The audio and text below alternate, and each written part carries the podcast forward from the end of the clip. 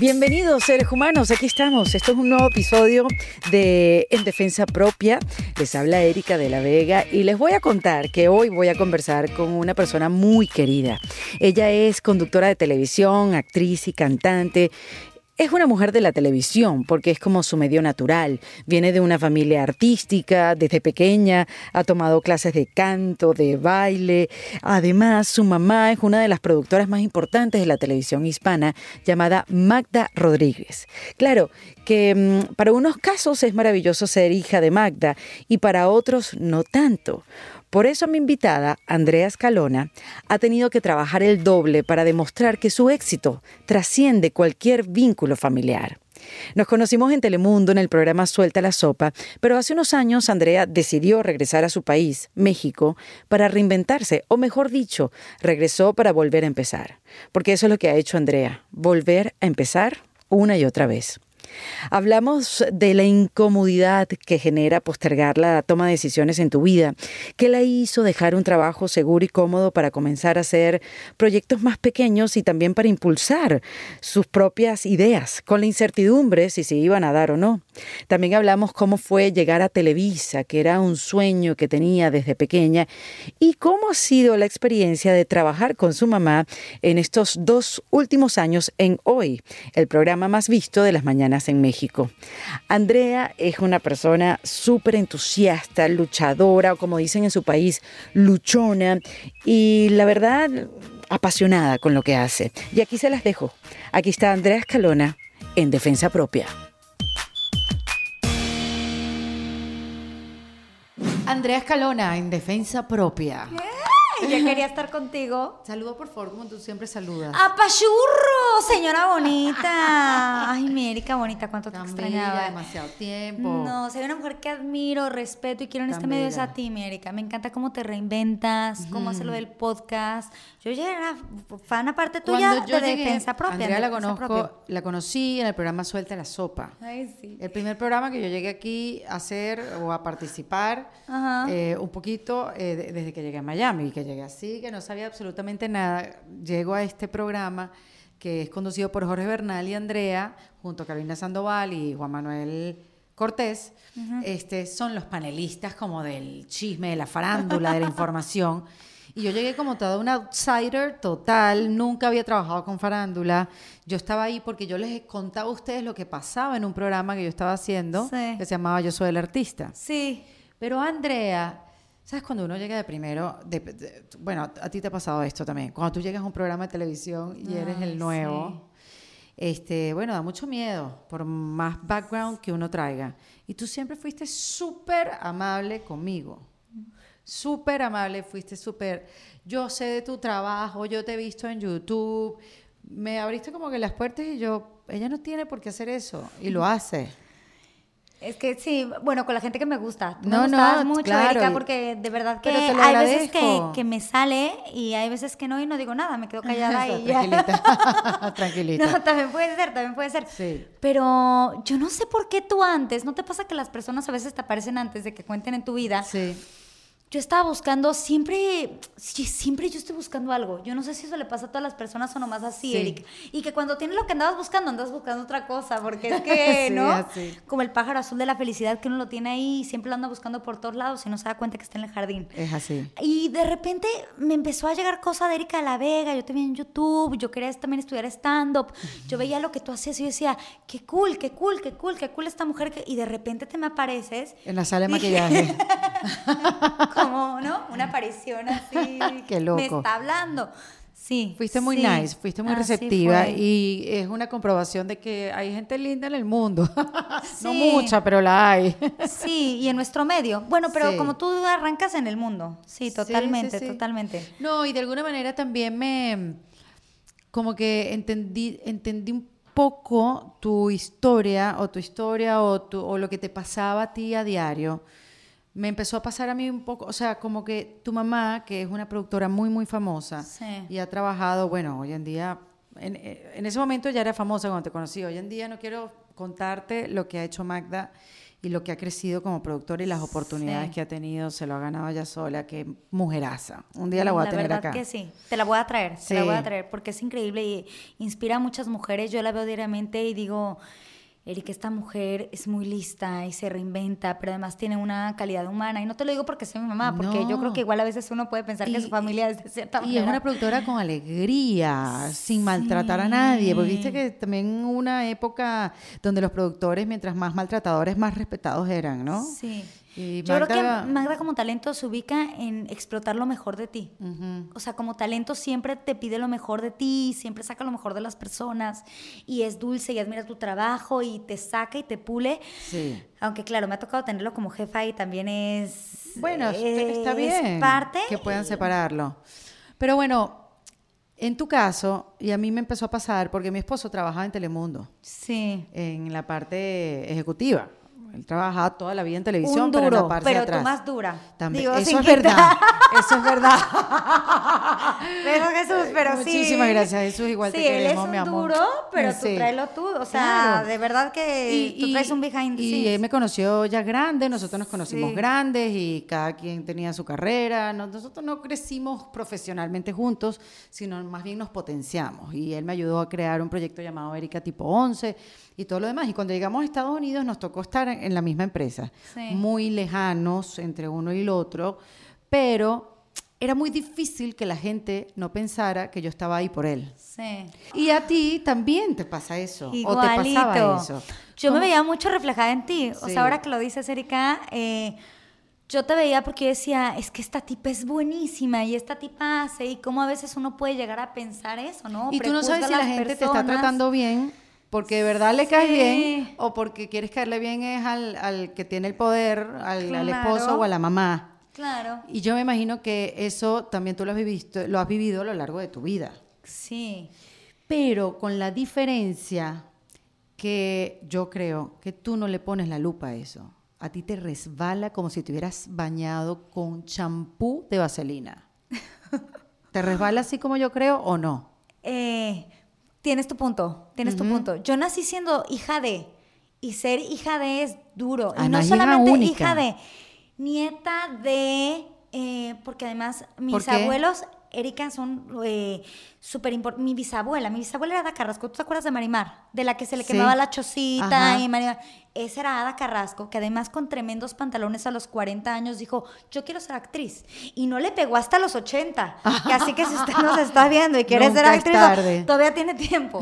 Sí, ella fue una mujer adelantada a su época, que Ada Carrasco se divorció de mi bisabuelo, que además era como un hacendado y de la política, y regalaba cosas y dormía en cama de plata, y ella dejó todo, dejó la plata, dejó a sus hijos, dejó a todo por perseguir un sueño y una chamba, y empezó a trapear y a barrerle la escuela a Sequizano, que era un maestro muy importante de actuación. Ay, yo esa historia no me la sabía. Y entonces así barriéndole, y un día llegó a Televisa, y un día tal, y empezó a hacer eh, personajitos, cositas, y de repente le llegó su éxito de verdad a los 80 años. Me muero. Eh, Una mujer, o sea, han sido como mujeres muy adelantadas. De ahí Sí. vino mi abuela, que era actriz, vino mi abuelo, que era actor, vino mi mamá, que Magda empezó como conductora. Ah, sí. O sea, Magda era como nosotras, como tú, como yo, una conductora que hace algo de a. Magda Rodríguez si quieren Ahí, saber más de. Magda. Sí, eh, tiene, tiene muchas historias sí. muy buenas. Y empieza así y de repente un día se da cuenta que el conductor no decide, sino es el productor. Y dice, no, no, no, yo lo que quiero hacer es la productora, la que esté behind the scenes. Claro. Y empieza a hacer una carrera por ahí. Entonces, yo desde chiquita, pues yo iba a los foros de Televisa y yo veía esta cosa y para mí era, yo decía, como Erika, no todos aquí somos escritores, conductores, actores, o sea, para mí todo el mundo y toda la gente y él es medio artístico, pero no el hecho de ser famoso de, ah, la camioneta y ser famoso, sino Claro. que a veces los actores... Bueno, per- sí. Perdón, son muy jodidos. perdón. Sí. Pero, o sea, a veces mi abuelita, yo me acuerdo que daba clases de actuación con todo respeto que se merecen, o el hecho de ser actriz, a veces tenían película, a veces no, a veces tenían una obra de teatro, a veces se buscaban sus propias cosas porque una televisora, una tal no las contrataba y tenían como cositas, mi abuela y mi abuelo iban haciendo su cosita, mi mamá lo suyo, entonces yo crecí en esta carrera como no, siendo la hija de, siendo la nieta de, Pero y como tienes que cargar con este legado. Pero estabas encaminada para ser actriz. Y a mí nunca se me ocurrió hacer otra cosa. Exacto, no había opción. Sí, no, yo, yo me ponía a cantar con el micrófono, yo hablaba en la, y yo me imaginaba ahí conduciendo y luego ¿A quién veías que, a quién veías que en la televisión que A tú decías? Italia. Yo quería ser, sí, yo quiero ser como Talía. Sí, claro. Marima, ¡au! Ya está toda costeña, sí, una salía acá. Ay, no, de la pobre familia de mi papá, que además mi papá no se dedica a nada a esto. Que mi papá se divorció de la mamá directo desde que yo nací. Wow. Les vine a dar la buena suerte. Qué Me fuerte. tuvieron y al año sí, pero siempre se llevaron muy bien. Ay, qué bueno. Y siempre se respetaron mucho y siempre se quisieron mucho. O sea, fue un papá presente Si tú en te tu vas vida. a mi Instagram, tienes fotos con nosotros en Japón, el año pasado, en Marruecos, que gracias a Dios también la vida nos ha sonreído y nos ha bastante bien. Mi papá y mamá y yo, ellos con mejores amigos y yo. Y ahora más que ninguno de los dos tiene pareja, ¿no? Se juntan y viajan juntos porque quizá antes por, por respeto a las parejas no lo hacían. Wow, pero te imaginas que regresen después de tantos Ay, años. no, no, no, no. Sí me daría un poco de Ahí sí terminamos todos locos. asco con todo respeto, ¿no? A la parte de los- Yo entendí que fue con respeto. por separar. Qué No fuerte. para allá. Entonces ya tú estabas, ya tu camino estaba ya hecho. Yo, Además recuerdo que tú me contabas que tu mamá de pequeña te puso en clases de canto, en clases de oratoria, en clases de baile, o sea, ella, ella te impulsó esas ganas, o sea, si ya tú querías ser como Marimar, ella te estuvo preparando durante toda tu, tu infancia para que lo fueras. Y, y me daba mucha seguridad, Erika, de verdad. O sea, mi mamá era de, híjole, y mi abuelita, y como que yo era la luz de toda mi familia. Yo me acuerdo que en el camión mi abuelita me la cantaba, íbamos en el coche y me decía, ¿quién es la reina del salón? Y yo, yo. O sea, lo juro así. Oye, yo hace nada, hablando en otra conversación, yo decía que eh, de- debería existir clases de cómo creer en uno mismo. Claro. Clases en el colegio, en la universidad, donde sea. Pero bueno, en tu caso te lo enseñaron desde Eh, pequeña. hoy entrevistaba a Frida Sofía, que tú ves los temas que tiene con Alejandra Frida Sofía Guzmán. es la hija de Alejandra Guzmán. Sí, con su mamá y todo. Yo le decía, ¿y a ti quién te enseñó a amar? Y a mí me decía, ¿y a ti quién te enseñó a amar? Y yo, pues a mí, mi papá, mi mamá, mi abuela, o sea, sí me enseñaron como a quererme mucho, a respetar, a valorarme y a sentirme que era. Porque es que Especial. si uno desde chiquito no te dicen, Erika, tú eres, tú eres, de por sí este mundo te pisotea. Sí. O sea, vamos a ser claros, ¿no? Desde no pequeñita, te en tienen que colegio. pisotear en tu casa porque en el mundo la vida y la Sí. gente y el- la carrera, donde usted vaya, lo van a pisar. Entonces, mejor plantemos la semilla en el hogar de amor propio, de estar como bien sembrados, porque Sí. eh, la vida te va a ser como una veleta que si no estás como bien capaz en lo que eres o puedes llegar a ser, o, o realmente a mí me inculcaron mucho amor, amor propio, y mi, mi gente me quería mucho, y mi mamá siempre me impulsaron a decirme, eres la mejor, y hágalo, y estate en la tele, y qué talentosa, y mi abuelito, ay, pero es que tú hablas tan fácil, ay, pero es que tú lo Pero haces se tan nota que te fácil". se nota que te enseñaron eso. Por lo que te vengo diciendo y por la premisa que te puse antes, a ti parece que eh, el que te juzguen por haber alcanzado las metas que has alcanzado, por tener la mamá que tienes, Sí. te sabe, acá sabe. O sea, no te importa que digan eso, o por lo menos lo que yo creo. Y ya Sí. entiendo por qué. Sí, Por cómo fuiste un poco criada, ¿no? sí, sí. En algún momento, al contrario, yo siempre he estado muy orgullosa, Erika, de, de la mamá que tengo y de la familia a la que vengo y de que no nos han regalado nada, ni a Magda, ni a mí, y que yo me le he flatado y aunque yo ser hija de, de la mamá donde vengo, he comido mucha, se come mucha popó, decía, ¿no?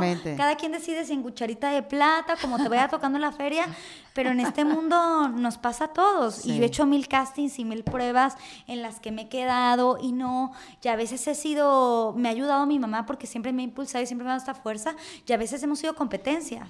A ti te tocó en cierto momento donde yo estaba en Telemundo y mi mamá estaba en Univisión y nos peleábamos por una nota hasta el final de, hoy yo te la voy a ganar. Yo, de ese amor así, Sí. complicidad padre, de decir, ah, no, yo me quedo con la entrevista de tal y, y yo voy y ella iba como productora y yo iba como talento, pero las dos siendo competencia o mejor aún si trabajamos juntas también Claro. podemos hacer buen equipo, pero, Claro.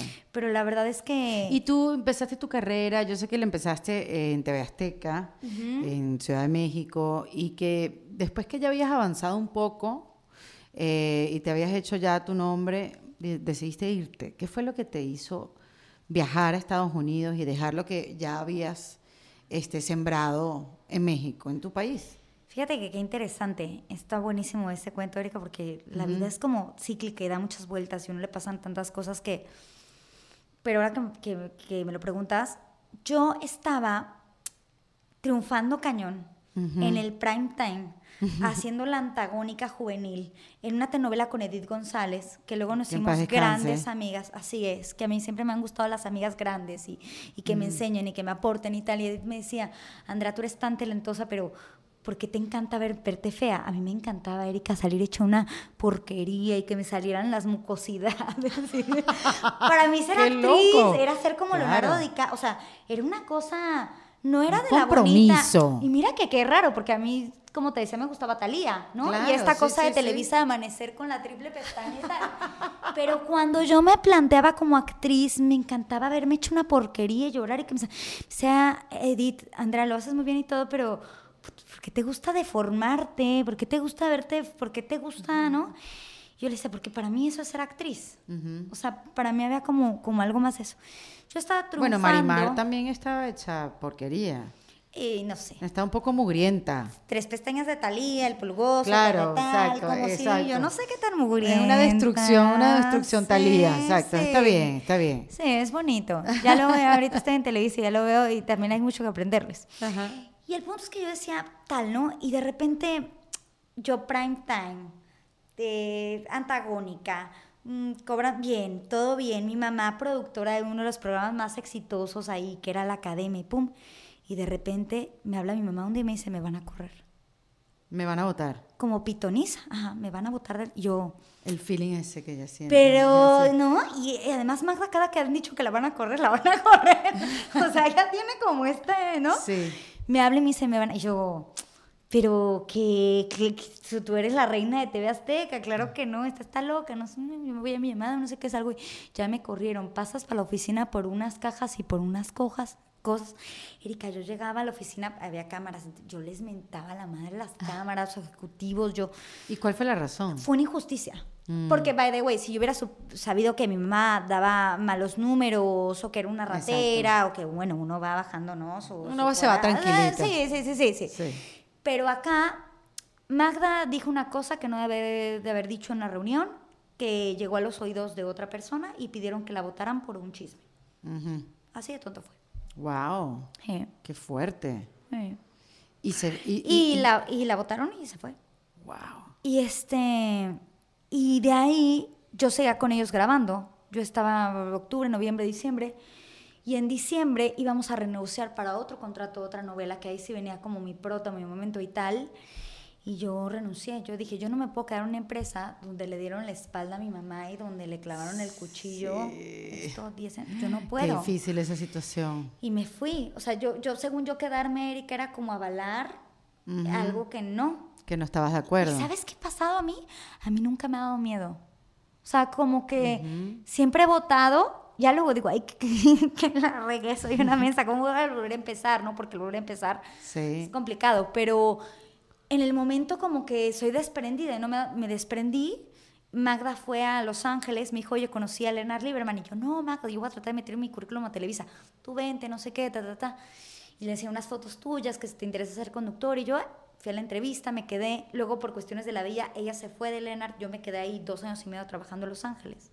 Ella se vino a Telemundo, y luego yo Telemundo y, así fuimos dando vueltas, pero en ese momento dejé el trabajo porque porque no se me hacía bien, no se me hacía como Pero ustedes, o sea, tú la, tú la sigues a ella, es, algo que no pueden estar solas, necesitan estar juntas. Es que ustedes tienen una relación que no es una relación que se ve mucho en las relaciones madre-hijas. Sí, sí. Ustedes, tú, le, tú no le dices mamá, primero tú le dices Magda, es como una amiga. Sí. y pareciera que no puede vivir una sin la otra juntas. Sí, nos queremos mucho. Sí, este, Y es tu amiga y, se van de viaje juntas. Y nos ha tocado momentos. Erika, yo me acuerdo que yo cuando estuve en Los Ángeles, ella estuvo en Miami, que además ahí sí había un vuelo complicado y tal.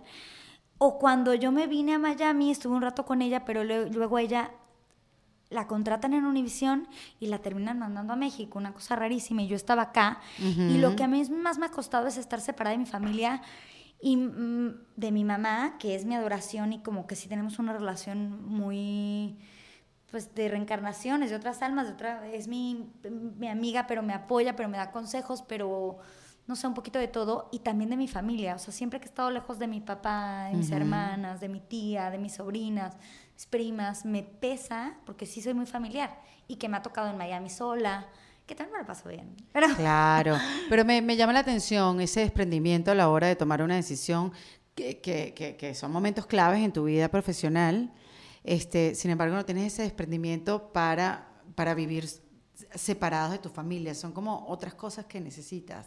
Exacto. Ujú. Sí. Sí, puede ser. Eso, a mí mi familia me hace estar en casa, me hace estar cobijada, me dan mucho mi seguridad, me dan mucho mi...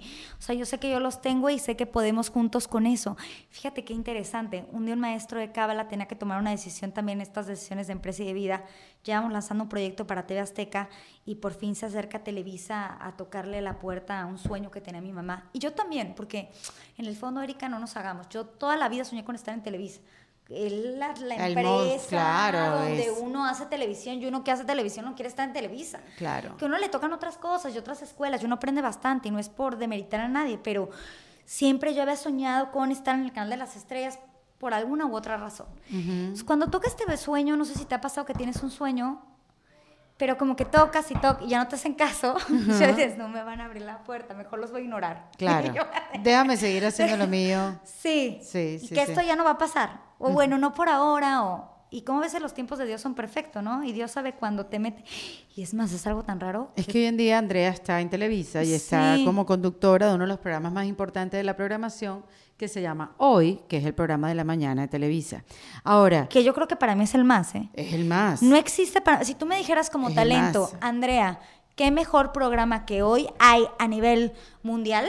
Total, total. Ni Today Show. O sea, para mí no existe Total. un programa más importante Porque que es además se repite en todos los países en diferentes horarios. En toda Latinoamérica, en toda la gente. Es un programa súper bondadoso. Puedes tocar en la mañana todo el piano. Sí, sí, sí. Puedes tocar un tema, pero al mismo tiempo reírte, pero traer un psicólogo, pero la mañana es el corazón magazine, de un claro. canal. Ándale, como se verás una revista, Sí, sí, un un- y puedes tocar a tanta gente que yo jamás como talento había visto una cosa así como hoy. Ujú, Total. Y yo recuerdo cuando tomaste la decisión de irte de suelta la sopa, que Ay. dijiste, me voy para el carrizo. Yo, ¿y qué? No. ¿Qué es el carrizo, querida? Ah, vaya bien largo. Tú sabes dónde. este, yo. No, Andrea, porque claro, la televisión hispana en los Estados Unidos hay muy poca oferta. Hay muy, o sea, muy pocos espacios. Son dos canales nada más que producen muy poco. Telemundo tuvo una época que, que se, tú sabes, que se atrevía a producir otras cosas, pero no hay cosas nuevas siempre.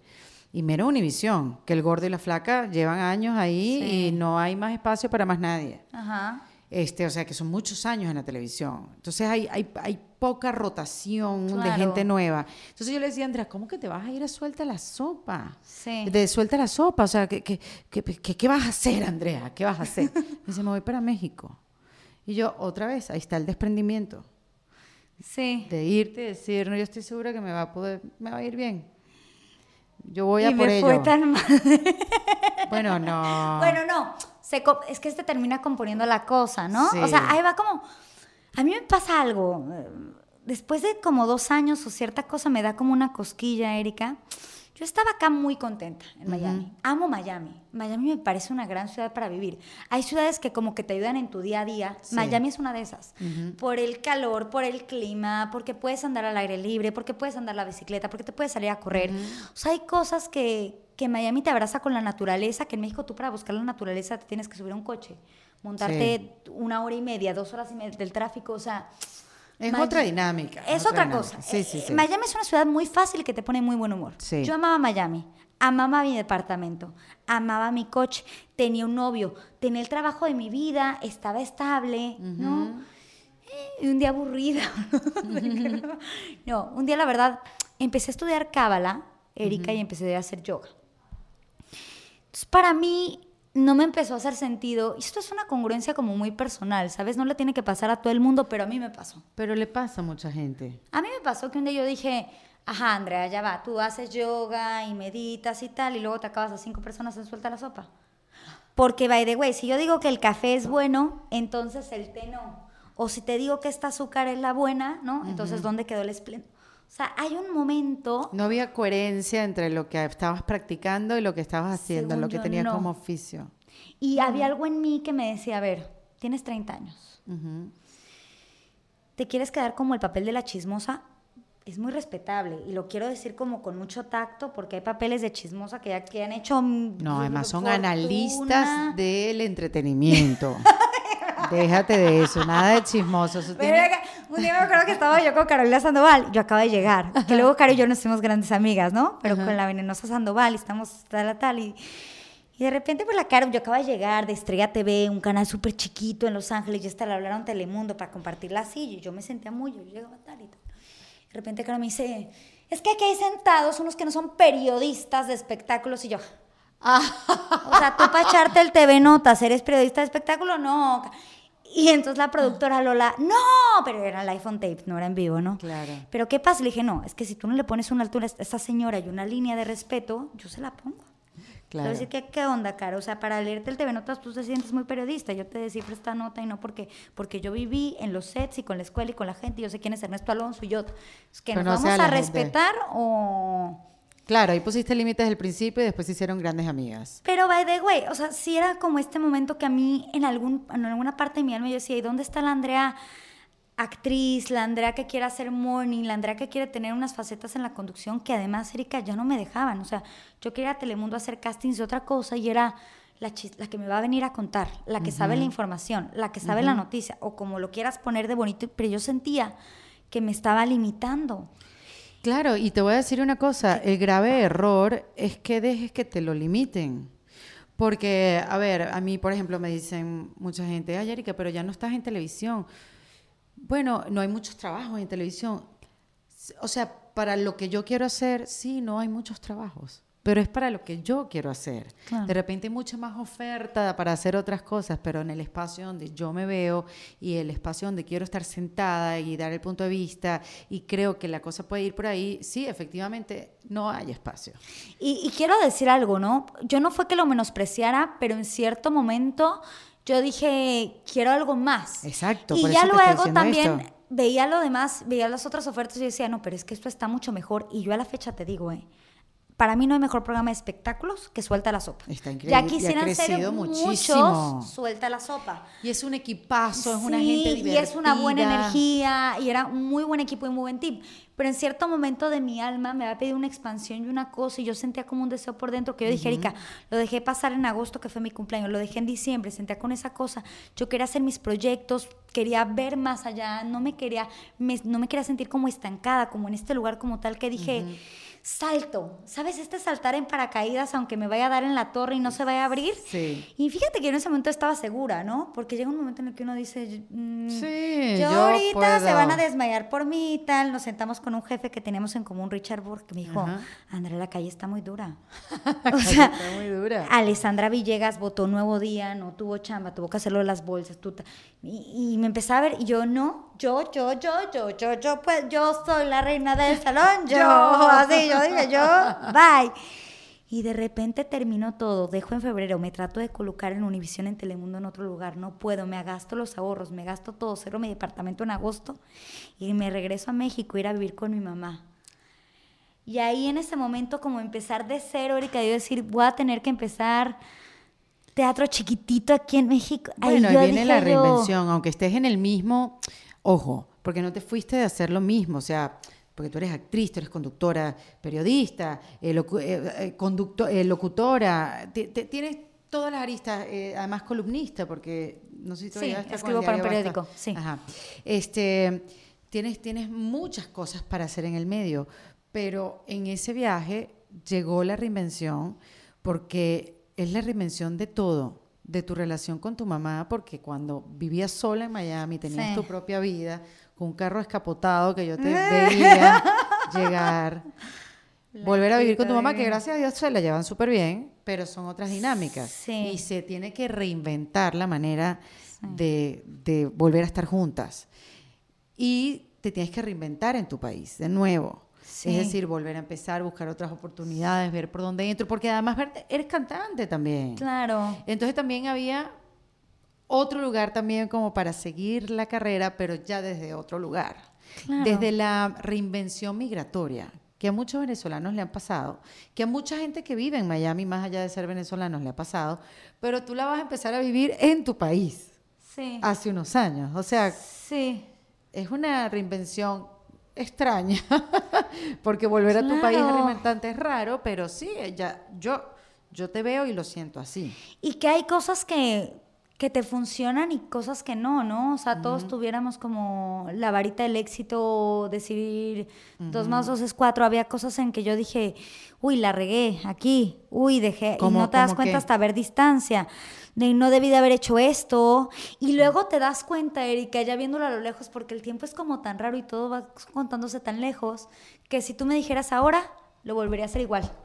O sea, volvería a pasar por esos malos momentos o buenos o por esas sentadas de cabeza para estar en el lugar que estoy y para decir lo que tengo que decir y para seguir creando lo que tengo que crear. Porque también a veces eh, hay gente, ¿no? Hay gente que yo, yo admiro mucho. Yo platicaba con Carla Martínez, que lleva 13 años en el show, una Andrea América. Legarreta, que lleva no sé cuántos años en hoy. Y yo decía, ay, no, ¿cómo le hacen? Es que yo me mato. Es que yo- Yo no podría hacer esto tantos o años. gente que lleva no sé cuántos años de casada y yo luego le digo, no, yo a mí me gustaría, ¿no? El día de mañana formar un hogar y sí, como, como tener esa... Pero yo digo, no, es que uno tiene que estar, ¿no? O sea, para reinventarse también ahí mismo, en el mismo lugar y con la misma Sí. gente. También quizá ese sea como mi segundo paso que yo estoy viendo de esto. O no, seguir brincando, uno nunca sabe. No, pero yo siento que un show en vivo también te da la oportunidad de reinventarlo todos los días. Claro. O sea, es como la radio. La radio era reinventarte todos los días. Era hablar de un tema distinto todos los días. Era conocer gente nueva todos los días. A pesar de que ya tenías tus horas de vuelo, la radio no se hacía monótona, lo que te quiero decir. Quizás un programa en vivo como hoy no se haga monótona. O quizá también es la percepción de uno. Sí. Yo sabes cómo yo me siento yo también, como el conejito de Alicia. Estás llegando tarde. Que llegas tarde y que ya te quieres ir y que ni siquiera has estado. Sí. Ya voy, ya voy, ya voy, ya voy. Y luego, Sí. ¿y a dónde vas tú? Sí, yo y tengo que ese tienes prisa por llegar y, y Y no luego sé a veces, ajá, ajá, ¿no?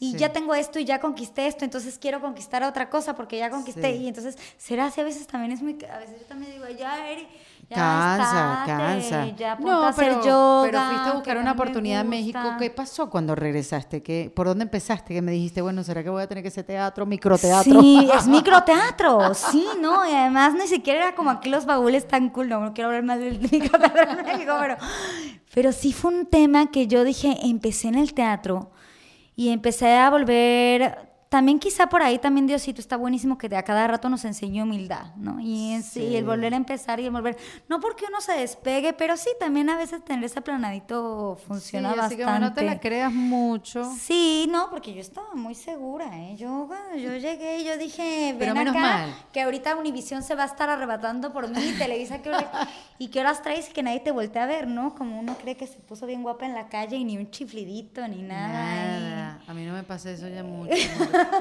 Y, pasas por una Digo, por la calle, exacto. Y dice uno, me voy a poner una minifalda? Erika, y está esperando el... Sí, y uno dice, ay, pero ¿qué pasó? Ay, ¿no? ¿Qué pasó aquí? Cuando llego a México, yo ahí me doy cuenta y digo, la regué. Sí. La regué y cómo regreso para atrás. O sea, cómo le hablo a Carlos Mesver y le digo, ay, me equivoqué. Porque ya cerré mi departamento. y- No, y además, ah, no, ahora lo sostengo, ¿no? Porque es que también ahí hay el un orgullo. tema, ¿no? De decir. Y además, soltar, quedarte en el limbo y no tener plan. Porque lo peor es que hay veces que no. Yo admiro mucho a los hombres, no, no los admiro, no mentira, no los admiro, pero hay hombres Chicas, que tienen sí, este poder de dejar como una liana y ya tener otra, que dejan una relación y que ya están saliendo con la otra Pero te voy a y que ni siquiera hacen el paso de duelo de estar solos y llorar, no, y ya tienen su otra liana. Yo nunca he sido así. Pero eso es un súper consejo. A mí, una Sara Blanco, una australiana que trabajó toda la vida en el mundo corporativo y quiso hacer su emprendimiento. Y la verdad, no tuvo que inventar algo, simplemente tuvo una idea de traer una marca australiana a Nueva York. Ella es de Australia. Ella hizo y desarrolló todo el proyecto estando en la compañía. Sí. Porque su esposo le dijo que no dejara de hacerlo porque si se iba a dedicar a desarrollar un proyecto no iba a tener ingresos, se iba a sentir frustrada, no iba a tener, tú sabes, Sí, como que la misma sí. rutina y tal, y le dijo, manténlo hasta que puedas. Y por eso ella que si renuncia en marzo y en abril ya abrió la tienda. Claro. Porque es, es un plan, es un, ojo, un plan muy práctico, muy tipo ejecutivo, muy, Sí. muy de gerencia planificada. Sí, sí, sí. ¿No? Y que una no es así. Una También, es que también trae lo- Yo me acuerdo, lo hablé con una amiga en común, lo hablé con, con Mía, Erika. Ajá, mi astral. acá, ajá, mi astral. ¿Verdad que es amiga tuya? Mía Sí, también. Es sí, María amiga. Pineda, que le mandemos un besito bien Ajá, grande. ajá. Me junté con él y me dijo, Andrea, no. Mm. Y yo, sí, mi plan es buenísimo. Voy a dejar todo, voy a jalarle al water. voy, a, El water. voy a tirar todo por la borda y ya Dios proveerá, ¿no? De Claro. yo, yo, yo, yo estoy en certeza, ¿no? Visualízalo y te llega. Ponle tu mapa, ¿verdad? Ojo, que sí pasa, pero, pero bueno. Pero eso- ya pero- luego también ya he pensado que sí hay que como planificarlo. pues, Sí. Ya luego que lo veo de Ni lejos muy, digo, muy, "Ah". ni tanta. Y me dijo, no, eh, mientras sigues en suelta la sopa, desarrolla lo otro y yo no, es que no puedo. Claro. Es que si yo siento que estoy comprometida contigo, como que me quiero seguir comprometiendo, te quiero soltar o te quiero dejar, pero como que estar contigo con mi cabeza en otro lugar. No lo que yo no, así. no lo veo, no lo veo, Claro. no lo veo. Y lo solté, le tal. Y en México dije, ¿y esto de qué viene? Y empecé, Erika, llevarme con Benjamín Salinas a tocar las puertas de TV Azteca, a llevar mi proyecto del Club de Eva, que por cierto quería que mi querida Erika fuera conductora de un proyecto de mujeres que teníamos primero en Telemundo y luego pasarlo para allá. Sí. En ese momento Magda está en Univisión y yo le decía loca, no, pero nos rebamos a Magda, le decía a Benjamín, nos las traemos, que sea la productora del show, hacemos tal, tal, Porque tal. eso, o sea, lo más lindo de todo es que tú nunca evitaste trabajar con Magda, tú más bien al contrario, nos potenciamos si venimos y trabajamos juntas, nos iría mejor. Claro, Por supuesto. Y yo sabía que en esa posición que ella estaba, no estaba del todo feliz. Yo decía, la jalamos y puede ser como esto. Que por otra parte, mira cómo es la vida. Me la puso mientras yo estaba pugnando para que estuviera en Azteca, la metió por enamorándonos a Sony, que fue su gran éxito. Y así todavía se abrieron más las puertas. Ya cuando estábamos. Porque enamorándonos, porque acuérdate que aquí hay gente que no ve televisión. Sí. Ya la televisión no se ve tanto, Andrea. No. Para que sepas. Y en México sí, pero sí es cierto, en No, Estados en Unidos México han sí. pasado algo, ¿eh? Estoy en Estados sí, Unidos sí, los ratings han caído bastante. Sí, ha pasado algo. Pero no, en. México sigue estando muy fuerte, obvio. Enamorándonos una mm, franquicia Sí, de, de un programa de televisión muy famoso, Turco, turco, exactamente. que lo compró Sony también. Y, Sony llamaron a Magda para Azteca. producirlo. Sí, y cuando Magda lo agarró tenía 0.6 de rating y estaba en el 7. O sea, en un programa chiquitito ahí perdido de Azteca, bueno, el programa, el canal más chico, no era el 13, ¿no? Que es como el más grande de Azteca, sino el canal chico. Y tenía un horario terrible y tenía 0.6. Y Magda lo empujó, lo empujó, lo empujó hasta llevarlo a 10 puntos de rating, hasta llevarlo al prime time del 13, del, del canal importante, de tal. De ella tenía todas las puertas abiertas y de ahí fue como mucho más fácil que ahora sí pues nos voltearan a ver y nos tomaran un poquito más en serio después. Porque que ya tú estabas con ella. Yo en ese momento estaba tratando de empujarlo sola y ella estaba por otro lado trabajándolo y no estábamos trabajando así bien a bien juntas, pero traíamos ese proyecto juntas, que también nos ayudó mucho Sonia a comprarlo para que meterlo por Azteca. Claro. O sea, claro. nosotros lo estábamos haciendo también a través de Sony. Y enamorándonos, pues fue el, El el, programa, exacto, el trancazo donde ella la pega del techo Sí. en su país, fue profeta en su tierra Sí. y tú también. Y la verdad que sí, sí, éramos como, como un equipo, como un team, estábamos juntas en eso y estábamos a punto de lanzar el segundo proyecto. El segundo proyecto que también pintaba para Trancazo. Y entonces ahí es cuando voltea Televisa a ver qué es lo que estaba pasando. Yo creo que ese es tu momento para ti, bueno, no sé si para tu mamá también, el, el momento así que estabas esperando durante tantos años. Fue tremendo, Erika, porque ya en ese momento no lo estaba esperando. Yo en ese momento estaba muy contenta. Como a mí me gustó, me costó tanto el club de Eva, De que fue que renuncié a Telemundo y fue que dejé suelta la sopa. Y todo por ese bebé que lo estuve empujando, empujando, empujando, empujando, empujando. Y que de repente ya por fin cuando iban a hacer, cuando es un diciembre y nos empiezan a hacer, y también queríamos que, que lo comprara Telemundo y tal. Pero entonces cuando en un diciembre empezamos a hacer promos y ya está todo y es un 15 de diciembre y tal. Y de repente Magda me dice, me habló Televisa y yo, ah, pues cuélgales, ¿ok? No le Exacto, ajá. Y- Y, luego, ajá, sí, era Ajá. como, y, y- qué bueno, pero, y no, esto es mucho, ¿no? Esto es más importante. Y en ese momento también es ese sueño que siempre tuviste, pero que piensas que ya no se te va a dar. Como que terminas sepultándolo en un baúl y haces algo como que para que ya no te duele eso que crees que ya no va a pasar. Sí. Para mí Televisa era esa cosa que amaba profundamente y quería que pasara, pero yo sentía que ya no, entonces yo solita... la Claro, como de protección, decir, para protegerte. de esto ya no va, y yo como Ujú. que, y de repente cuando empezó, sentí como este corazón y esta pulsada, entonces fue como, a ver, ¿qué vamos a hacer, Ma? Ok, te vas tú para Televisa, entonces yo me quedo en Azteca y hago el Club de Eva y entonces ponemos otra productora aquí y tú te vas para allá.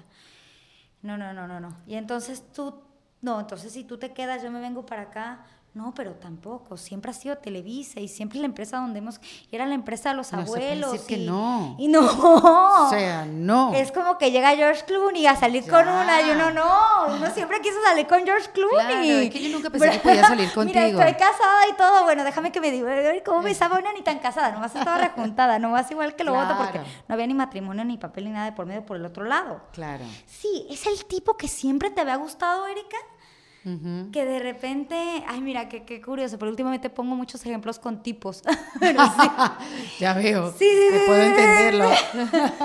te le dices a ese man que siempre te había gustado, el poderoso, el guapo, el que huele rico, el alto y tal, pero no te había voltado a ver, ¿no? Entonces uno ya decía, y, y de repente uno le vuelve a decir y ya fue como, no, pues sí, sí, así es. ¿Qué tal? Así es y así fue. Y ustedes no se vieron separadas, una en un canal y una en otro, sino que, bueno, nos vamos las dos. Y sabes que hablé con maestro de Cábala, porque yo también tenía esta parte como espiritual, como la yoga, como todo eso. Me dijo, Andrea, no importa mucho la acción, sino que lo hagan juntas. Y yo, a ver, ¿cómo, cómo, cómo, cómo, cómo, cómo? Sí, no importa mucho si tú robas un banco, siempre y cuando haya unidad, lo más importante es la unidad. No desunas eso. Ah, mira. Y entonces yo de repente le hablé a Magda y le dije, nos vamos a Televisa. No, sí, pero el club debe, pero no importa. Déjaselos, regálaselos, arreglémoslos bien, hablemos bien con ellos, hablamos en una oficina. Yo le dije a Benjamín, nos vamos, no sé qué. Benja de lo más lindo dijo, entiendo cómo es la televisión, persigue tus sueños, esta siempre va a ser su casa, siguen las puertas abiertas aquí para siempre. Qué risa, ¿no? Del, del canal aquel que habían ¿no? votado a, a Magda hace que este tantos viene años siendo atrás. el hijo. Imagínate. Bueno, que el papá tampoco tenía mucha referencia, porque el papá, aunque fuera el tal, no era como el CEO tampoco de la compañía. Benja ha estado como Increíble como en los medios y televisión, como ¿no? pasa en nuestros países latinoamericanos que son de familias y va pasando de generación en generación y hay historias, ¿no? Eh, Como de generaciones, ¿no? Porque la abuela de ella tuvo algo con el abuelo de él. Sí, y después sí, sí, abajo sí, los sí. hijos y después los Sí. otros hijos y los nietos. Sí, sí, es increíble. Es muy distinto a los medios americanos. Sí. Muy distintos que los, los dueños son compañías Sí, y se maneja mucho, mucho más, fría. familiar. Sí. esto es más familiar. Sí. Yo me acuerdo que la primera casa se lo pudieron correr por Emilio Azcárraga Vidaurreta, o sea, el abuelo, le ayuda a mis abuelos a comprar una casa. Y luego Emilio Azcárraga. Milmo, y luego viene Emilio Azcárraga Jan, que la primera casa que tuvimos Qué loco. mis abuelos en Echegaray fue gracias a Emilio. Sino el abuelo. Sí, sí, pero sí. uno va, y además como que también uno le tiene una cosa de cariño. Yo a Televisa lo veía y siempre lo iba a querer y siempre yo decía, esa va a ser mi casa. Sin importar en el canal que estuviera, ¿no? Yo me sentíamos como montacachos poniéndole los cuernos a alguien y, ¿Y todo. cuánto tiempo llevan ya en Televisa? Eh, dos años, dos, Dos felices años años. ya, Ha sido una wow. empresa. A mí me encanta Televisa. Qué a bueno, mí, a mí me encanta Qué bueno que tu sueño esa haya- vibra, me encanta esa energía. Que tu sueño se vea igual en la realidad. Sí. ¿Sabes? Porque te puedes imaginar unas cosas de una manera y cuando llegan y te la ponen de frente no es como tú lo habías soñado. Y todos tienen sus cosas, ¿eh? Sí, y todo, a veces hay muchos infiernos y son diferentes diablos, ¿no? No significa Claro. que en Estrella TV o en Telemundo o en Televisa o en- uno no tenga problemas, uno no tenga, uno no tenga, porque también con- en televisión te enfrentas a gente apasionada, a gente que le gusta su trabajo. eh, Sí. De esto yo creo que hasta los doctores, Erika, los abogados, cada quien enfrenta sus cositas, sus batallas y su cosa. Pero la verdad es que yo sí quiero, admiro, respeto mucho Televisa, la energía, los pasillos, el canal, le tengo como un cariño de generaciones, de herencia hereditario que, que uno como mexicano, uno creció con esa televisión, uno le dedicó eso. Hasta uno va por los pasillos y uno siente como esa presencia. y ese Pertenezco a amor. esto. Es algo muy... A a mí nunca me ha pasado como ese crush en otro lugar. Qué chévere. Que es un crush muy bonito Como televisivo. Todo hizo clic. Sí, me hace como sentido todo. Qué y me encanta levantarme a las cinco y media y me encanta hacer hoy. Pienso que no hay programa más bonito y más bondadoso. Y me encanta llegar a la televisora y me encanta hacer reportajes y no lo siento como un trabajo y no me pesa. Qué delicia sino cuando te pasión. gusta hacer lo que haces. Sí. Ah, qué suerte. Sabes que a mí me ha pasado que cuando a mí me deja de gustar yo lo voto. Yo en algún momento yo amaba soltar la sopa, y amaba. Y en el momento que a mí me dejó de hacer sentido y que por algo yo decía, ah, lo tuve que dejar. No era capaz de hacerlo sin amarlo. No era Claro. capaz de ir, de levantarme, entregar lo mejor de mí, de dar mi 100. No soy tan buena actriz. No, no, No, digas eso, no te hagas mala propaganda. Mira que estás en Televisa ahora, no nunca sabes. sí, bueno, sí, no, sí sabes, sí sabes. sí. Y entonces sí, llevas dos años haciendo hoy. Sí, llevo, bueno, yo empecé hacer una novela Ok. y luego eh, había una chavita que estaba en hoy que decidió renunciar y en ese momento Magda me dijo, hay la oportunidad de meterte, ¿tú quieres entrar? Y yo sí, ¿estás de acuerdo que esto... Puede traer, como siempre. sí, pero... Nada- está- nada distinto, ¿no? Nada que no sepamos que va a pasar, exacto, exacto, Sí. exacto. ¿Estás de Pero a ti no te parece, exacto, que van a decir que por mí tú entraste y que. Tú estás aquí es por mí, Claro. como lo dijimos al principio del o que programa. hay grilla como en cualquier otro lugar, o que hay te- cosa como en cualquier otro lugar, o que hay energías como en cualquier otro lugar. Estás consciente y yo sí. Y la verdad que ha sido mucho más lindo y bondadoso. O sea, en ese momento Magda me planteó una película de terror y todo que uno, uno, ay, no le vaya a molestar a Erika. Mm. Sí, como para que dijera que no. Sí. O pintarte la realidad, no para que dijera que no, sino para que decir como, te la voy a poner más fea, que si ya la aceptas así, ya lo que viene va a venir mucho mejor. avisada, sí. Y así fue. Y a ti te ha tocado también, Andrea, creo que por esa condición trabajar el doble. ¿No es así? Sí. No te, no te ha costado, o sea, como que yo tengo que demostrar que yo sé y que soy talentosa, pero tengo que demostrarlo más que nadie. Sí. Sobre todo si estás trabajando con tu mamá. Sí, sabes que me encanta trabajar con mi mamá porque es una gran productora, porque tiene un feeling, Sí. porque tiene un sentido de, de tiempos del artista, porque es súper apasionada, porque le encanta su trabajo, porque se levanta de buenas, porque da alegría, por todo lo que te habías dicho. Me encanta trabajar con Magda porque de verdad, fíjate, a mí me gustan más las productoras mujeres que los hombres, Fíjate. porque como- siento que como somos multitask, ¿no? Podemos hacer varias cosas al Sí. mismo tiempo. Siento que las productoras mujeres cuidan como mucho más una fotografía que un productor hombre. Bueno, yo lo veo así. Y con mi mamá me parece que es una gran productora. No, no, no. Es increíble, No conozco sí. una mejor productora. Sí. Pero por otro lado, sí sé que cada que estoy con ella. Uy, yo me acuerdo, el primer programa que hicimos juntas, Pócar de Reinas.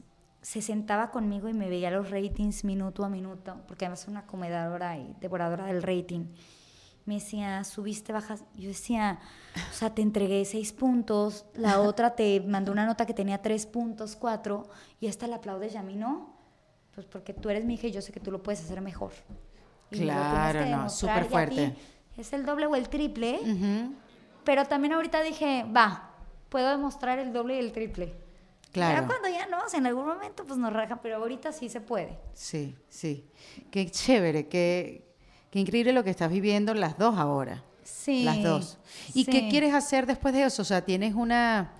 ¿Qué tienes en mente? ¿O eso es lo que tienes en mente y te quieres quedar un buen rato? Mira, para mí lo que tengo en mente es hacer todos los días hoy. Hoy requiere de cierta energía, Erika, que es levantarte a las cinco y media de la mañana. Dios santo, yo no sé cómo las 7 de la mañana y tal. Y, y además es como tu energía, ¿no? yo, creo, yo sé que la gente en casa sabe que, que no importa si dormiste o no, si estás enfermo del estómago, uno tiene que poner buena cara y uno, y uno trabaja con su energía.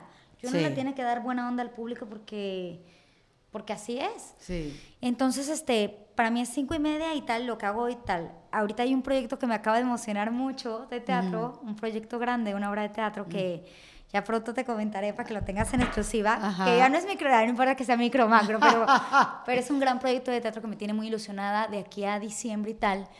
Y fíjate que yo nunca he querido que muera. Me encanta salir aquí por Unimás, por Univisión, perdón. Salimos por Unimás, ahorita estamos en Univisión otra vez como programa hoy. A mí, para mí, el público latino es súper importante. Siento que aquí uno puede hablar de muchos temas increíbles, me, me- me identifico mucho con los latinos mexicanos. Yo viví aquí como latina muchas cosas que yo creo que es un público que, le, que le No quiero quieres seguir diciendo cosas y no quiero que se muera. Entonces, para mí que, Claro. que hoy salieron en Univisión fue súper importante y cuando puedo venir acá y Luzma me, despierta, me invita a Despierta América y, y puedo ver a la gente, para mí eso me llena mucho. Tú sabes que yo en estoy algún viendo- momento quiero regresar. Yo estoy viendo que mucha gente de la televisión está creando sus propios proyectos, su marca, ya sea de cualquier producto o sus videos de YouTube o qué sé yo, están compartiendo más de lo que compartían antes. Sí. Claro, por lo de las redes sociales, pero también con miras de que, bueno, mira, esto no es para siempre. Y el día de mañana ya yo tengo mis propios productos, mis propios desarrollos, porque lo que es cierto es que el día de mañana dejas de trabajar en televisión y empiezas Sí. otra vez o a tocar puertas o reinvéntate, porque tampoco es para siempre lo que haces. Sí. Este, tú no lo has pensado. Yo veo muchas personas que lo están haciendo, teniendo, como dices tú, buenas chambas en televisión, teniendo sus ratings, sus, sus oportunidades y manteniendo su. Pero me llama la atención que muchos están desarrollando esa parte. Sí. ¿Sabes qué? Justamente. No lo piensas hay- ahorita. Hay viajes que como que te abren la mente y a mí Miami. No sé si te pasa que a veces con la rutina o con tu día a día no ves muchas cosas y como que a veces hay un viaje o hay un momento. Para mí Miami como que se me acaba de abrir la cabeza, Erika. Es que viajar en es- muchos aspectos. Es eso, O viajar sea, es ajá, eso. Como que tú crees tu realidad, que son esas cuatro paredes que son increíbles, son hermosas. Son buenas paredes. Son buenas paredes. No, no, no hay que decir porque están cuatro paredes que han sido, ¿no? Sí, triste. No, no es cierto, mentira. Todas han sido buenas, pero el chiste es que cuando sales de esas cuatro paredes y puedes abrir, ahorita ya pienso yo, ajá, aparte de hoy, aparte de la obra de teatro, quiero impulsar mucho más a Andrea Escalona. He tenido la oportunidad de juntarme con una chava que hace jeans, que es Cyclone Jeans, que me ha involucrado también un poquito con la marca para hacer un poquito más, ver eh, en qué momento me gusta involucrarme también a mí como empresaria y ver como otro tipo de negocios. Bueno, aprovechar ese negocio. nuevo público que estás captando. Claro. Luego también, por ejemplo, tu podcast fue algo muy chistoso. Yo, una, una mujer que admiro y que respeto mucho también en el medio, Luz María Doria, me dijo hace tiempo, todavía antes que viniera lo de hoy y todo, me dijo, Andrea, tú tienes que seguir hablando, tú tienes que seguir conduciendo, porque en ese momento yo estaba como actriz cuando recién entré a Televisa, entré a una novela con un personaje. Me dijo, ¿por qué no abres tu podcast? ¿Por qué no haces esto? Y yo no he visto la manera. Y de repente te encuentro a ti, Erika, de verdad haciendo esto, que es algo muy padre y que tú eres una mujer que también se reinventa. Y yo admiro mucho tus diferentes facetas, tanto de hacer stand-up como hacer esto, como... Entonces sí he pensado más adelante en, ¿por qué no un podcast? ¿Por qué no meterle más un canal de YouTube? ¿Por qué no meter más como marca? Claro. Porque a veces no es que seamos flojos, es que yo también soy medio oldie, ¿sabes? Yo a veces tengo Yo millones de seguidores en Instagram y todo, soy pero yo no sé cómo se maneja eso. No, o sea, pero y soy como el burro que toca la flauta, que igual alguna foto funciona, pero, Sí. pero no le entiendo, soy como viejita en eso. Bueno, porque vienes de la televisión y este mundo de las redes sociales es difícil entenderlo. Sí, ¿verdad? También el podcast, cómo, cómo se sube, dónde lo grabo, Sí. cómo, cómo, sí, es, es- es un reto. O sea, más bien tú me tenías que contarlo cómo te decidiste, ajá. sí, bueno, hacer después esto, te lo, abrirlo. Después te lo cuento. Después bueno, una necesidad de hablar. What, ¿no? Y yo veía decía, qué cool que Erika se puede reinventar de esto y el stand-up y la obra de teatro, pero lo que hacía como conductora, pero lo lleva a un podcast, pero a mí me gustaría también tener como, creo que ya los talentos tenemos que, que hacer eso, tenemos Sí. que abrir el abanico. Y a veces, gracias a Dios, ciertas compañías te ponen una postura muy privilegiada que yo aprecio muchísimo. Sí. Televisa, un contrato o proyectos o proyectos tan estables como es uno hoy. Pero aparte de eso, pues a mí sí me gustaría aprender a abrir el abanico, ¿no? Claro, claro, y es yo creo que ese es mi paso, que, que me he metido aquí en Miami, que tengo que abrir ese abanico. Seguro, Ese es como el... Y vas como el paso creciendo que las tengo dos cosas a la misma vez. Claro. Sí, sí, sí, sí. Claro. Equivocándola, regándola, metiéndola Obvio, no hay otra manera. y hablando de regarla, este, yo quisiera que me des tres tips para reinventarse. Porque aunque tú sigas haciendo tu oficio, tu misma carrera, has tenido que darle la vuelta varias veces para Sí. llegar a donde querías. O sea, Sí. has, has hecho muchas cosas, eso, has escrito, has sido columnista, has sido hecho analista de farándula, has Sí. hecho para llegar a un lugar, o sea, el fin justifica los medios en tu caso, creo yo. Entonces, ¿qué, qué herramientas, cuáles son esos tips que me- nos puedes dar y compartir? Pues el más importante es ser, me va a sonar raro, pero ser egoísta y pensar en uno. Si uno no está bien, uno no puede estar bien con los demás ni en su trabajo, o sea, realmente uno enfocarse en uno. Yo me trato de regalar en, en el día, Erika, momentos de placer. Sí. O sea, trato de, y más, por ejemplo, en ciertas ciudades. De verdad, hay ciudades más difíciles de remar que otras. Sí. O sea, no quiero pensar la gente que, que nos ve en, en Venezuela, ¿no? Lo difícil que la tienen. Total. O, o en Pero se tendrían que buscar igual un momento para pensar en ellos. Sí. Por sanidad mental. Sí, sí. Sí. Te tienes que llevar y tú te tienes que llevar. O sea, me ha costado mucho entender que, que la felicidad del momento, que no depende de nadie y que somos unos co-creadores, que, que- que participamos con el universo y que una manera de participar es tener bien tu energía y estar bien tú mismo y ¿Y dedicarte cómo a esos haces eso? en el Aparte día. de dedicarte esos momentos, ¿qué haces? ¿Haces una clase de yoga? ¿Qué vas Fíjate, yo, yo, yo, yo sigo los consejos de Alejandro Chaván. ¿En serio? De galán a Te lo juro, gordito. ¡Te lo juro! No, bueno, no, pero es Pero que, está ¿verdad? bien, Alejandro Chaván un día. Claro, Yo no sé si sepan un las historias, tú también tienes que echarte. Tú nomás te echas mujeres, ¿verdad? Erika, Sí, acá en el podcast. pero voy a hacer un ciclo de Sí, hombres más por adelante. favor! Sí. Alejandro Chaván tiene una historia de vida Sí. que de ser gordito y un actor, un actor, iba a decir actorcito, pero no Chaván, no es cierto, no, no, no, no. no. pero no quiero menospreciar la palabra, pero a lo que me refiero es que, claro, un actor a veces sí depende de que te den trabajo, no, y tal. Claro, sin ningún papel así relevante, pues. y o sea. No, y sí tuvo protas y todo. Pero aparte de eso, y luego ya mañana no te. O sea, sabes, Sí. siempre depender de, de una empresa, de un jefe, de una posición, ¿no?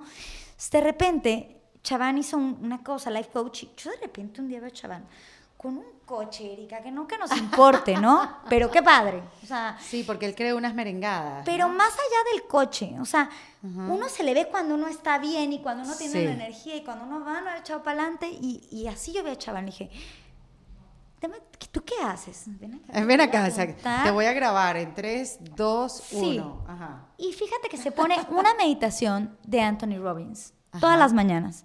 Que básicamente la meditación se trata de. Yo la pongo a las cinco y media con todo y todo, Mirica, y aquí Guau. escucho a Anthony. Y que se trata de, de agradecer. De agradecer en el día y de ponerte en un mood como, como de recibir. Luego de eso, él se lleva a brincar hace brincos y saltos que te hacen mover tu energía de cierta manera, como si tienes el agua sucia y le haces así y se queda la suciedad en la parte de abajo Sí. y lo demás se te limpia. Tienes que mover tu cuerpo, tienes que llevarte a hacer tus movimientos y luego bañarte con agua fría. Pero yo- qué clase de castigo es este? O sea, si, así- si- si tengo que hacer eso, si yo tengo que hacer eso para que me vaya bien, bienvenido, que me vaya mal toda la vida. No, no, no, lagarto, lagarto, lagarto, Erika. Lagarto, Te lagarto. voy a decir qué, te voy a decir qué. Ajá. Si tú te enfrentas al agua fría, Andrea. ya nada loco. peor puede pasar. Ah. En tu día puedes enfrentar todo. ujú. Óyeme bien, todo. Te estoy oyendo. Si me tú me te captaste, bañas captaste con mi atención. Agua fría, Erika, y tienes ese miedo, ¿por qué? Porque yo cada que prendía el agua era como, como un miedo. Tengo era como el primer miedo, miedo, eso- del día. de hacerme daño.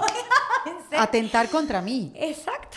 Qué loco. Pero además se te reafirma la piel, además te pones bonita. sí, está Tiene bien. como que va- varias cosas, en- pero en sí es decir como... Está bien, entiendo. Yo ya el pude con esto, Sí, pude con todo lo demás. está buenísimo. Y después de eso, llevar el día a día, llevarte yoga, meditación, todo eso. Yo te voy a decir, yo antes eso de que hay que agradecer y levantarte y agradecer, pero como me lo, me lo han dicho tanto en este podcast, como, como de tips o, o dentro de las cosas que hacen estas mujeres maravillosas que he tenido la oportunidad de conocer, muchas de ellas, inclui- inclusive mía, dice que hay que agradecer. Y yo empecé hasta, como que hace tres días, mentira, la semana pasada, Ajá. a hacer este ejercicio en las mañanas Ajá, de agradecer por tres cosas. Y te lo juro, Andrea, que yo siempre, yo siempre decía, "Ah, la gente sí habla. Empecé a hacerlo y te cambia la disposición del día. Sí. O sea, si tú te acuerdas que eres, estás agradecido por algo y algo malo te pasa, cualquier cosa, que hay tráfico, se te atraviesa una persona, llegaste tarde, pero, pero tienes esa sensación de verdad que estás agradecido por algo, Sí. de verdad que te cambia la disposición. Yo no sabía, te lo juro que yo no había sentido eso. Y, y es una manera de sentir, mira, te voy a decir la mejor frase que me han dado últimamente en la vida. Dios hace los mejores rundowns. ¿Qué es eso? Rundowns es la escaleta. La escaleta del programa. Como el cuando tú eres productora, ¿no? Que tienes tu escaleta y Dios hace los mejores rundowns.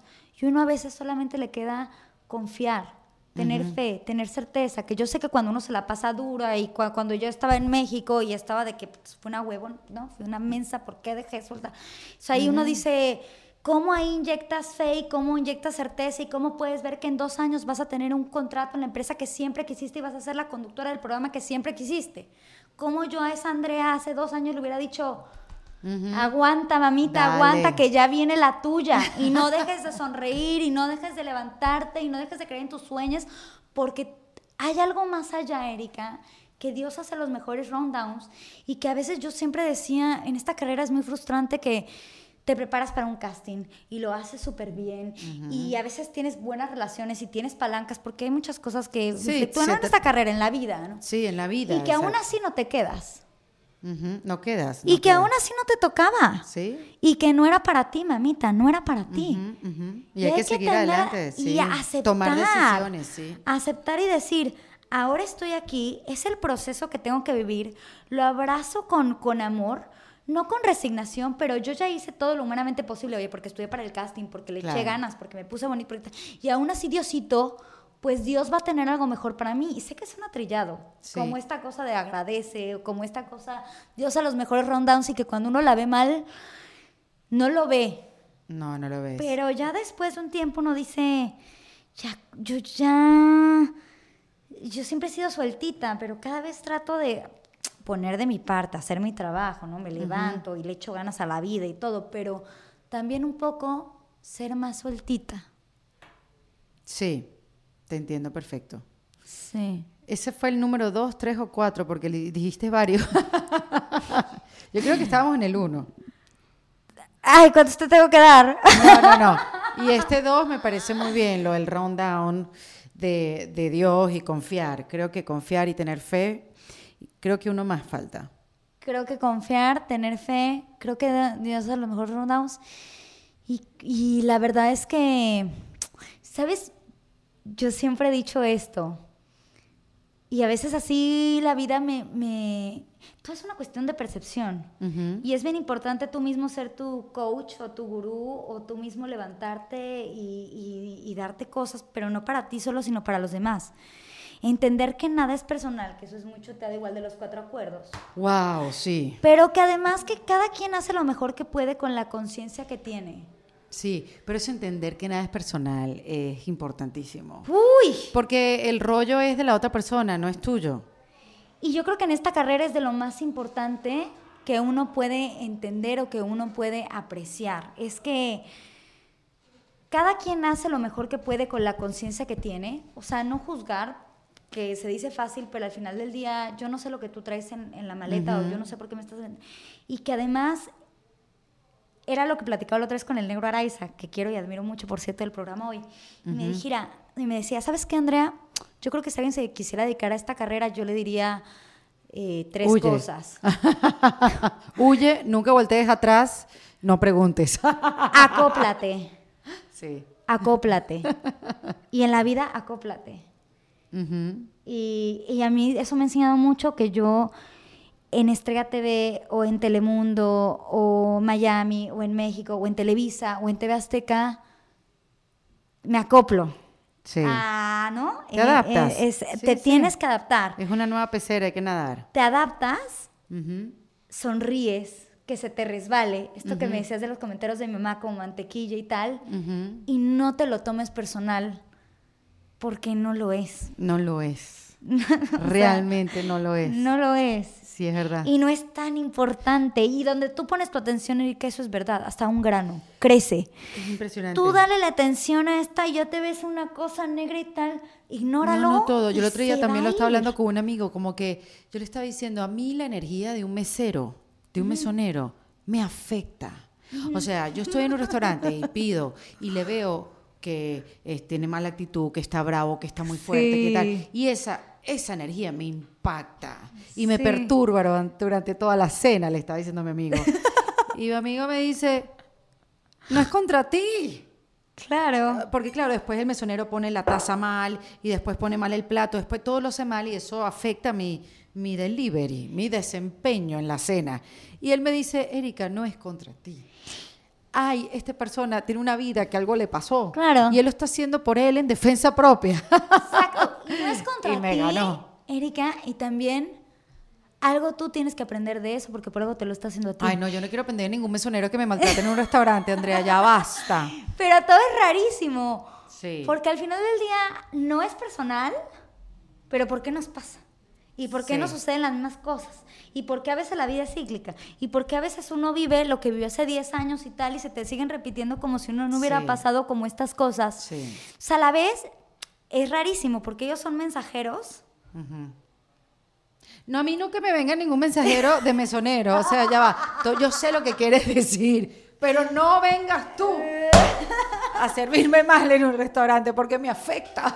Sí, sí, afecta. Es más, ¿por qué no nos vamos tú y yo ahorita a un restaurante y nos tomamos algo? ¡Ay, por favor! Dale. un. Lo vamos Ya a hacer está. en defensa Pero propia. hagámoslo pues. Me encanta que estés por aquí, Andreita. defender propiamente. Espero que lo haya hecho lo más propiamente que haya podido, Erika. No, si no, sí. defiéndeme tú en la te edición. defiendes, tú te defiendes muy bien, Andreita. Tú te defiendes muy bien. Y me encantó tenerte aquí. Andrea Escalona. Sí. Ay, Erika de En la Vega. defensa propia.